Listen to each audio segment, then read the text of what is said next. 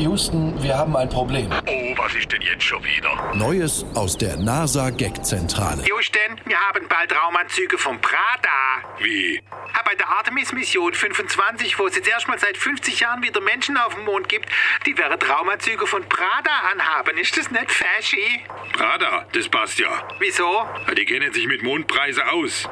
Ist da auch eine Frau dabei? Ja, woher weißt du das? Na, war nur so ein Gefühl. Es ist ja im Grunde wie beim Catwalk auch. Du meinst Moonwalk. Äh, genau. Hübsch raus, laufst ein paar Schritte, laufst wieder zurück. Das war's, dafür tragst Klamotten, die so viel kosten wie ein Familienhaus. Ja, günstig wird's nicht. Sind eigentlich die Schuhe, also die Moonboots, dann auch von Prada? Nein, nachdem der Anzug schon so teuer ist, nehmen wir da Sandalen vom Deichmann.